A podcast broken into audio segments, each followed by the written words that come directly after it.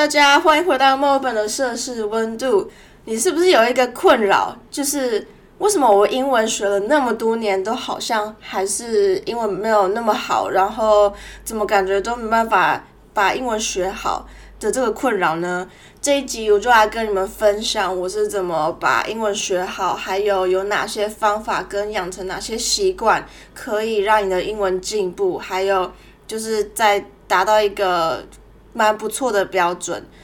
先讲一下我自己好了，我从小在台湾出生长大，十八岁的时候飞来墨尔本念大学。我在就是跟大家可能都差不多吧。我在呃小学大概三年级的时候，三四年级开始学英文。我小学一直到国二这段期间，英文非常非常烂。我的连英那个 A B C 英文字母的发音我都记不起来，我都要用注音去记。譬如说 Apple，我就会用注音符号去记，说 Apple 要怎么念。就是我英文烂到这个程度，是直到我大概国二的时候去上呃英文补习班，我爸就很想要把我的英文练好学好。上，但是因为那个时候上了一次的补习班，觉得不太够，所以我上了 double 的补习班，也就是我在同一间补习班，但是在不同间分店上了同样的课程，所以等于是我 A 课程上完之后，我去别的分店又上了同样的 A 课程，就等于是 double 复习同样的东西。那也就是因为那一次的过渡期，我让我很痛苦，但是也因为。我爸很想要让把我的英文练好，再加上对我来说，英文跟数学来比的话，我比较喜欢英文，所以那个时候就是因为 double 的关系，让我的英文直接冲上去。到了国三的时候，英文变成我所有学科里面最强的。也开始非常喜欢上英文，所以我后来去念了高职的应用外语科，念了三年，也就是我主修英文，副修那个时候是选了日文，然后加上我们有外事课，还有很多，譬如说就只有呃英文的那种课程，譬如说英文新闻啊，或者是英文简报，还是商业英文等等。高职这三年呢，其实我的听说读写都练得非常好，就是。然后再加上我在学校外面，呃，有上外事课，然后我在决定出国之后，我家里有请了家教，就是一个礼拜一次的家教。后来我决定出国读书之后呢，就是有开始。开始准备托福，那个时候准备的时间刚好是我升高三的暑假，等于是我要一边准备国外的东西，还有准备托福，再加上我的模拟考，所以那段期间我是目前我人生中很黑暗的时间，也是压力最大的时候，因为托福是对我来说是一个很很很困难的一个考试，因为像是。考国外的那些英文检定啊，譬如说托福跟雅思，还是 Cambridge 等等，它是真的非常犀利的在测试你的英文能力。那个时候我就觉得我英文真的怎么可以这么的烂？然后因为托福考的很多是逻辑的东西，还有。偏向学术的英文，它这个考试里面很多的内容都是取自美国高中学生考大学的时候考的那些英文的东西，所以对我们来说就非常困难。But anyways，就是我走过来了。我相信，如果说你现在也在准备国外英文检定考试的话，一定也可以做得到。那接下来我会跟你们分享我自己个人。的三个方法跟三个习惯，这六个东西是我自己的想法，可以让你的英文进步，然后并且停留在一个还蛮不错的 level。但在开始之前呢，我想要跟大家打破一个迷思，这个非常重要，就是大家常常说看 Netflix 英文会不会变好？我相信只要你有在看 Netflix，一定都会讲这句话，或者是。英文不错的人都会跟你说这句话。我的想法是，坦白说，的确会进步，但是进度幅度不大。因为你会看 Netflix，代表你会看，你会听，但是不代表你会使用它。还有另外一个重点就是，你看 Netflix 的时候，你是看中文字幕，还是你是看英文字幕，还是你都完全没有开字幕？这三个东西差别就非常的大。因为中文跟英文，他们有一点点小小的差别。你会注意到说，譬如说你在看 YouTube，只要是中文的影片，我就会想要开字幕。可是如果是英文的话，你可以不看字幕就可以听得懂他在讲什么。所以相比下来的话，中文是更需要有一个文字的出现，才会让你更加了解。但英文不是这个样子的。我的想法是，如果你看 Netflix 的时候，你是不开字幕，或者是你是开英文字幕，然后你长期下来有在把呃一些 Netflix 看到的一些字记下来，然后你会用的话。我会说看 Netflix 英文真的会变好，像我自己个人的话，就是我会开英文字幕，然后我也会把一些单字记下来。第二个点就是大家也会讲的，看英文小说英文会进步吗？这一点呢，我非常的认同。一定会进步，但是你要养成每天看一点、看一点的习惯，你才会进步。长时间下来的话，这些东西才会出现你在在你的脑袋里面。为什么看英文小说英文会进步呢？它主要的用意是在可以让你去思考一个英文句子，它在写作跟阅读上面的时候，它一个句子的组成的那个架构会是。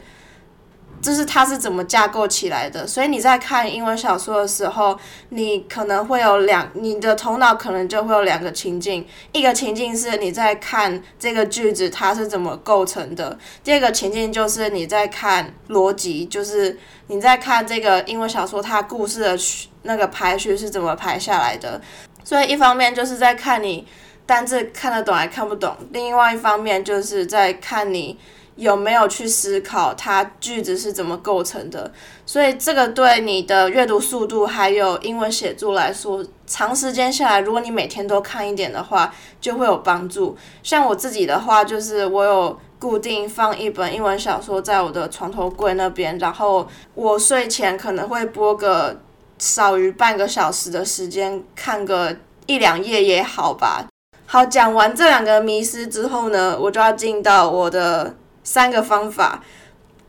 第一个方法是最重要的，就是我觉得这一点非常的重要，就是只要你在查你不懂的英文单字的时候，不要记英中文的意思，然后你要记得去看英文的例句，然后你才会懂说这个单字要怎么用。像我在读英外科的时候，那时候我们要背七千单字，我不太会。去记它中文是什么意思，我大部分都是看它的英文解释，还有我会尽量记住那个例句它是怎么使用的，因为中文跟英文它它们两个不是百分之百的密合，所以这也就是为什么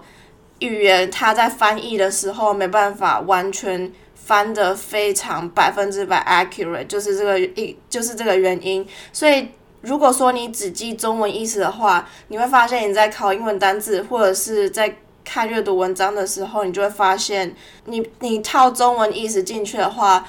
这个句子就不通，所以你就要去记它的英文意思跟它的使用方法，你才会知道要怎么正确的使用这个单字。第二个方法呢是比较实用性的，就是我来到国外之后，我发现我。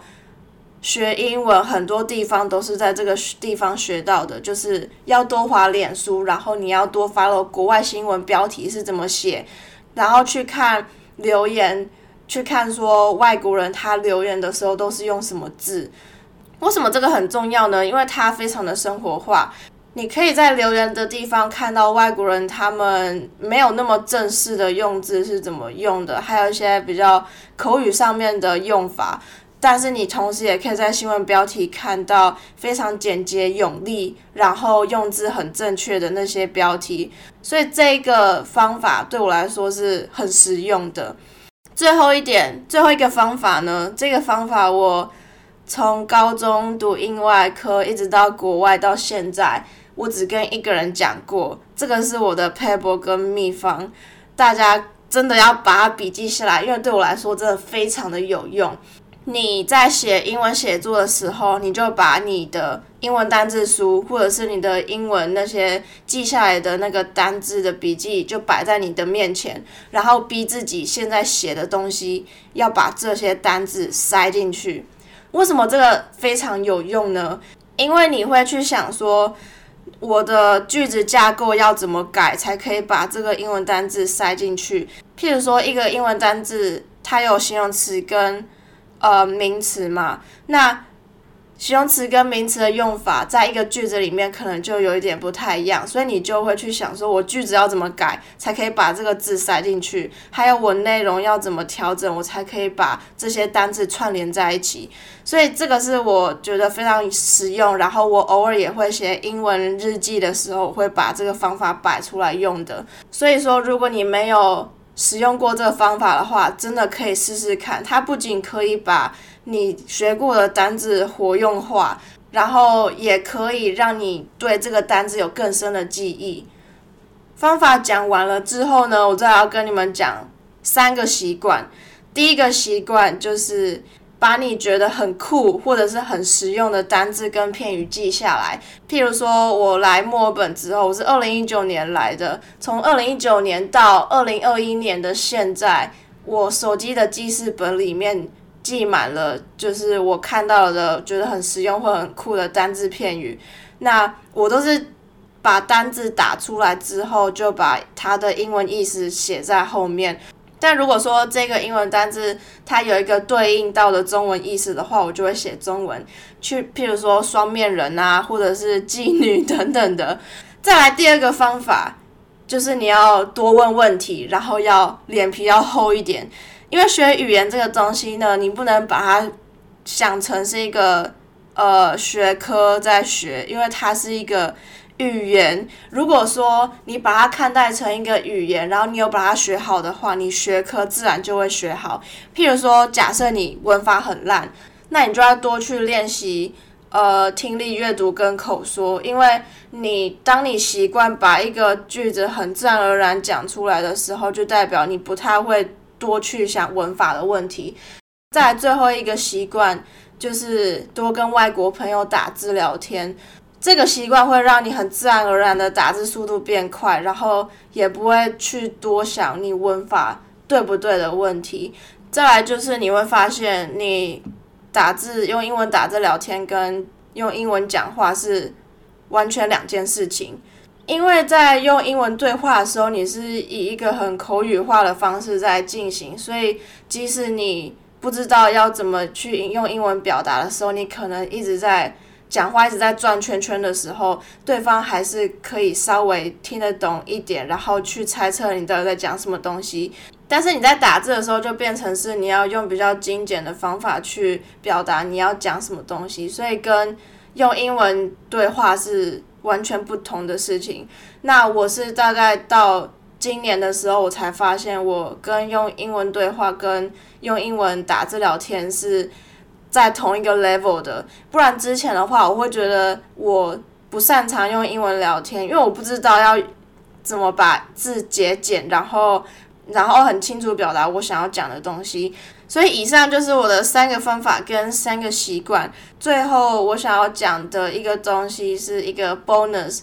我觉得非常重要的点就是一个外国人的心态。如果说你在台湾的时候，学校有交换学生来学校啊，然后你们跟他们讲英文，或者是有机会跟外国人对话的时候，你会发现他们常常会讲说：“哦，never mind，就是不用在意。”譬如说外国人他们提起了一件事情之后，你可能听不太懂，你去问他是什么意思的时候，他就会有时候有人就会讲说：“哦，never mind，你不用在意。”这样，他们讲 never mind，代表他们心。里真的认为你不知道没有差别，但是如果说今天外国人跟你讲好多次 never mind 的话，最后你不了解的事情会累积起来，会越来越多，然后变成最后你还是要靠自己。我会觉得说到最后你还是主要靠的还是自己。像我刚刚前面讲到那些习惯跟方法，只要你有，只要你脸皮够厚，然后跟多跟外国人相处。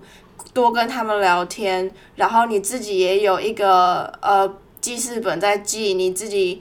呃英文累积起来的东西，这些东西慢慢养成之后，长时间下来会变成你自己的东西。像譬如说，我跟你们分享一个经验，大家知道 “deal” 这个字吗？我觉得它最常用的方法就是 “make a deal”，或者是就是就是双方都同意，然后譬如说譬如说我今天跟朋友约出去，然后我们选一间餐厅，我说 “deal”，代表我们就是要去这间餐厅嘛。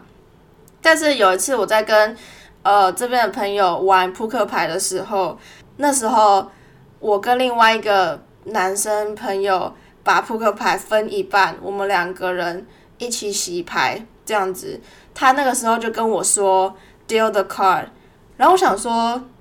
那什么意思？I'm so confused，就是什么是 “deal the card”？然后那个时候我当下没有问他，我就继续洗牌。然后他又跟我讲了一次 deal the card，然后想说哦，好，我懂了。然后我就开始发牌。所以其实 deal 它也可以用在发牌的这个动词上面。所以说，如果你今天没有这个机会跟外国没有机会跟外国朋友玩扑克牌，或者是即使你们有玩，但是他不一定会讲 deal 这个字，你就不会知道这个字原来可以这样子用。最后就是会建议大家。学英文这个东西，你要有适当的 input，就是要有东西从外面进到你的脑袋里面，但是你同时也要有 output，就是你要把你吸收的东西释放出来，你才会有一个好的英文能力。最后结尾的话呢，我想要给大家一个建议：假设你是准备要出国念书，或者是你刚出国到一个新的地方的话。你不知道怎么跟外国人相处，或者是不敢讲太多英文的话，我会建议你找一个朋友带入你一个朋友圈，或者是找一个英文讲的很流利的华人。跟大跟你们说，找一个英文讲的很流利的华人是非常常见的一件事情，因为很多华人他们都是从小在他们的家乡。出生，但是他们在英语系国家长大，所以其实他家里可能是讲中文，但是因为他在一个英文环境下，呃，长大，所以他比较习惯讲英文。所以说，如果你们有一个语言是共通的话，你会发现它是有一个频率在的。那同时，你会想要练英文，然后他用英文又不错的话。就是等于是一个 win-win 的 situation，所以最后就是给你们这个非常有用的建议。这集我讲的东西很多，真的都是我自己的独家秘方，然后我也很少跟别人讨论到就是语言的这块话题。但是最终你还是要找到自己的方法去学语言这个东西，因为语言它是要花你很久。